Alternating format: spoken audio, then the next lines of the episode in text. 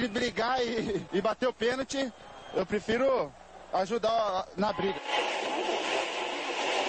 Mas a paixão da minha vida é jogar futebol no São Paulo. Eu só não falo palavrão porque eu sou um profeta, mas aqui é São Paulo. E começa agora mais um SPF Cast, o podcast da torcida tricolor.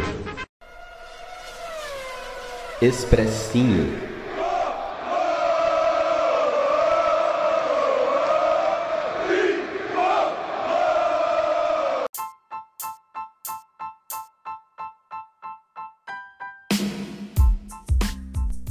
Fala meu povo, espero que todos estejam muito bem. Gustavo Canato na área trazendo mais um expressinho aqui para torcida tricolor.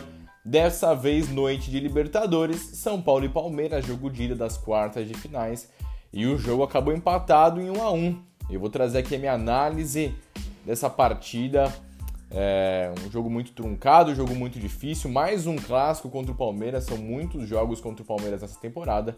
Eu vou trazer aqui então a minha análise, pessoal, espero que vocês gostem, que vocês compreendam a minha visão. Então vamos lá, o São Paulo que vem vinha de, nos últimos quatro jogos, três vitórias e um empate, inclusive jogando contra o Palmeiras já há pouco mais de uma semana, empate 0 a 0 um jogo que deu muitos problemas de arbitragem, que é algo que inclusive eu vou falar nesse programa. É, o Crespo e o Abel Ferreira vieram com muitas alterações. Os jogos entre São Paulo e Palmeiras são jogos muito estratégia, é, que exigem muito das estratégias, né? Dos, dos técnicos, enfim. E da mesma forma que o Crespo mudou a formação para o jogo de para o último jogo entre as duas equipes do 0 a 0 no Morumbi, colocando a linha de 4, dessa vez muito mistério, muito suspense de como o São Paulo viria a jogar no Morumbi, tendo as voltas do Arboleda, volta de lesão, e a volta do Daniel Alves, é, de volta das Olimpíadas, e do Rigoni, que ficou suspenso para o jogo contra o Atlético Paranaense.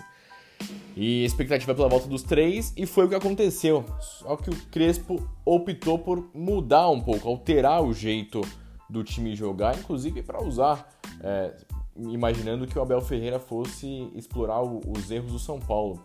E ele acabou fazendo algumas mexidas que acabaram pegando nós torcedores de surpresa.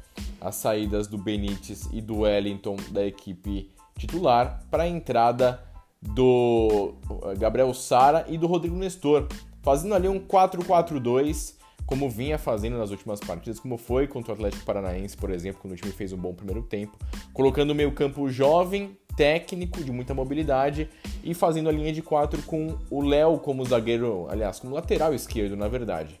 Enquanto o Abel Ferreira, do lado do Palmeiras, fez também diversas alterações e montou um time, é, moldou o time do Palmeiras para explorar os contra-ataques e os erros do, do São Paulo, como foi é, em todos os outros jogos entre Palmeiras e São Paulo na temporada.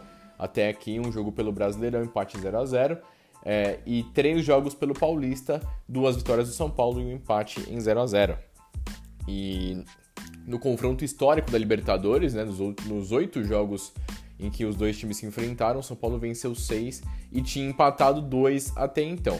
E o São Paulo foi a campo dessa maneira no 4-4-2, o Palmeiras no 4-3-3, dessa forma. E, e, cara, foi um jogo muito truncado, um jogo como, como, os outros, como a gente esperava, com poucas chances de gols, um jogo meio amarrado. A sorte é, de nós, espectadores, é que o árbitro não era árbitro brasileiro, né? Ou pseudo-árbitro, que são os brasileiros, muito pelo contrário. É, o, o árbitro Nestor Pitana, um árbitro experientíssimo argentino, inclusive árbitro da última final de Copa do Mundo, vencida pela França, um árbitro que deixa o jogo rolar. Né? Deixa o jogo rolar e assim foi. Inclusive alguns lances que aqui no Brasil o da falta, da cartão amarelo, ele deixou rolar e isso foi algo interessante, porque por mais que o jogo estivesse truncado, é, rolou bastante a bola. O São Paulo começou melhor que o Palmeiras, criando possibilidades, obrigando o Everton a fazer é, ótimas defesas em lances de bola parada, teve um bom passe do Daniel Alves para o Gabriel Sara também, mas no geral o ataque do São Paulo funcionou muito pouco.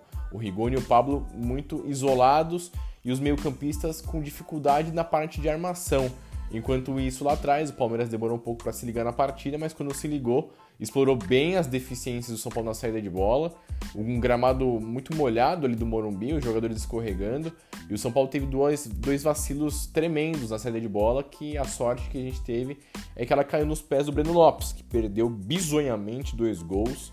Assim, o negócio até meio ridículo, ele escorregando ali, enfim. E o primeiro tempo foi assim com, com o São Paulo tendo mais a posse, o Palmeiras tentando ser mais agressivo, os dois times chegando com algum perigo em alguns momentos, mas no geral pouca finalização. É, o São Paulo com dificuldades pelo lado esquerdo, porque o Léo jogando como lateral ficou um pouco mais preso até para segurar o Dudu ali pelo lado direito, enquanto pelo outro lado Daniel teve um pouco mais de espaço para progredir, mas errou muitos cruzamentos na primeira etapa. Rodrigo Nestor conseguiu fazer algum, alguns bons lances, mas na hora que ele teve espaço no meio-campo, ele não conseguiu traduzir isso em, em, boas enfiadas de bola e acabou que o primeiro tempo foi meio xoxo. Né? Um 0 a 0 um pouco apetitoso. No segundo tempo, mudanças dos dois times. A informação que a gente teve, que a gente tem, que não é uma informação é, tão, tão, tão, tão boa, né? tão, tão firme, é de que o Arboleda teria sentido algum desconforto no intervalo e a comissão técnica preferiu fazer alteração. Entrou o Wellington na vaga do Arboleda, manteve a linha de 4, 4-4-2, com o Sara mais pelo lado esquerdo, Rodrigo Nestor mais pelo lado direito. E no lado do Palmeiras entrou o Wesley na vaga do, do Breno Lopes e dois jogadores de qualidades muito diferentes. O Wesley deu uma canseira danada no, nos jogadores do São Paulo, mas o São Paulo começou bem o segundo tempo e tendo possibilidades e fez o seu gol. Numa ótima jogada do Sara pelo lado esquerdo, o Sara muito bem nas últimas partidas. O cruzamento, o vacilo defensivo do Palmeiras, o Rodrigo Nestor chutando por duas possibilidades, duas ótimas defesas do Everton, mas na sobra o Luan fez o gol, um bom chute de perna canhota, o Luan que não é de fazer gols, faz o seu terceiro gol na temporada, o segundo na Libertadores, empatando com o Bueno e com o Rigoni como artilheiros. E após o gol do São Paulo, é, lembrou muito o segundo jogo do Campeonato Paulista, da final. Que tava um jogo muito truncado, muito difícil, Palmeiras esperando o São Paulo, jogando no erro, São Paulo tendo dificuldades com a bola no chão. E quando o São Paulo fez o gol, a porteira se abriu. E, e nesse jogo aconteceu algo parecido. É, depois o São Paulo fez o gol, o Palmeiras deu muito espaço para o São Paulo, o São Paulo teve possibilidades, só que estava pouco enérgico, estava meio, enfim, moroso, eu senti o São Paulo. É, mesmo assim, criou possibilidades, boa finalização do Sara de fora da área para a bela defesa do Everton. Rodrigo Nestor teve boas possibilidades, inclusive ótima partida do Nestor e do Lisiero. Lisiero comandando o meio-campo do São Paulo, regendo o meio-campo de São Paulo. Ele mais colado no Daniel Alves, eles dois fazendo ótimas triangulações. É, mas o que foi estranho na partida foi a ausência do Benítez, né, pessoal? É, a entrada do Sara e do Nestor para a saída do Wellington e do Benítez. E o Benítez que ficou fora, né, não, não, não, a gente não ficou sabendo de mais informações. Ele que é o nosso homem de criação, o nosso único verdadeiro homem de criação. E mesmo no segundo tempo ele não entrou, o São Paulo precisando de, de criatividade, mesmo com 1 a 0 no placar, o São Paulo tendo possibilidades, mas faltando o último passe, a última finalização, sabe? E, e o São Paulo sentiu falta disso. O Palmeiras aos poucos começou a melhorar, o Abel Ferreira fez alterações e o São Paulo vinha jogando melhor no segundo tempo, até os 20 e poucos minutos, quando o Abel coloca o Patrick de Paula e o Patrick ele tem uma característica diferente dos outros meio-campistas do Palmeiras, é que ele arrisca muito de fora da área. E na primeira possibilidade que ele teve uma falta de muito, muito longe, cara, o São Paulo com o jogo controlado, é uma finalização de muito longe, a bola venenosa, num gramado molhado, o Pablo tentando afastar, furando, e a bola dando uma enganada no Thiago Volpe, que acabou errando o tempo de bola, a bola ainda trisca na mão dele e acaba entrando. Né? Gol do Palmeiras, gol de empate, um balde de água fria é, para os lados tricolores. Um jogo que estava na mão do São Paulo, na minha visão, apesar do equilíbrio de maneira geral, é, e no final do jogo a gente entende dessa forma, são Paulo perdeu a possibilidade de tentar fazer o 2 a 0 tem que pelo menos garantir 1 a 0 Eu acho que o Crespo acabou arriscando demais fazendo a linha de 4, com o Palmeiras jogando com atacantes muito velozes. Acho que era jogo para os três zagueiros, né? Acho que não precisava ter tido é, essa invenção, entre aspas, dessas trocas. A gente não sabe qual era a situação física do Wellington e do, do Benítez. Acabou que no fim das contas Palmeiras, após o gol, melhora muito na partida, cria possibilidades para virar o jogo. O São Paulo acabou tendo mais sorte que juízo. O Wellington, que é um jogador muito fisicamente muito forte, muito veloz, ele fez um bom segundo tempo, mas acabou sentindo uma lesão na coxa, cara. E saindo do, do gramado chorando na parte final da partida, aí a gente já entra esse filme na cabeça sabe? Mais um jogador com lesão muscular que vai ficar pelo menos mais um mês fora e uma sequência gigante de jogos que o São Paulo vai ter daqui para frente, cara, é, é algo desanimador. E foi uma partida que, assim, no geral, pelo que foi o jogo, um a um foi o resultado que talvez deveria prevalecer. Foi um jogo para empate, não foi um jogo para vitória. Né? Se existisse justiça no futebol, o jogo teria tido esse placar é, como teve, um a um. E acabar que esse jogo trouxe lições pra gente. É, o Benítez não pode ser reserva, sabe? Eu acho que para jogar contra o Palmeiras no Allianz Parque principalmente, o Palmeiras que tem esses atacantes velozes, você tem que ir com a linha de três. Mesmo se o Arboleda não tiver condição, você tem que colocar o Bruno Alves, fazer linha de três, dar espaço para o Reinaldo e para o Daniel criar possibilidades, fazer um meio campo forte com o Lisier e com o Luan, como tem sido, deixar o Benítez como ponta de lança e usar o Rigoni como ali o jogador de velocidade. O Pablo mais uma vez fez uma partida muito ruim, é, mais atrapalhando do que ajudando. Parece que ele só consegue jogar lá nos gramados da artificiais da Arena da Baixada, né? Manda para lá, pelo amor de, de, Deus. Foi mais uma partida muito ruim do Pablo.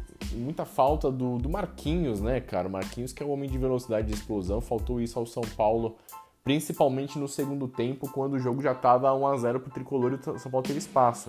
Mas enfim, não dá para chorar pelo leite derramado. Ainda temos mais 90 minutos de jogo. Eu acho que só faltam totais condições de vencer o Palmeiras novamente no Allianz Parque.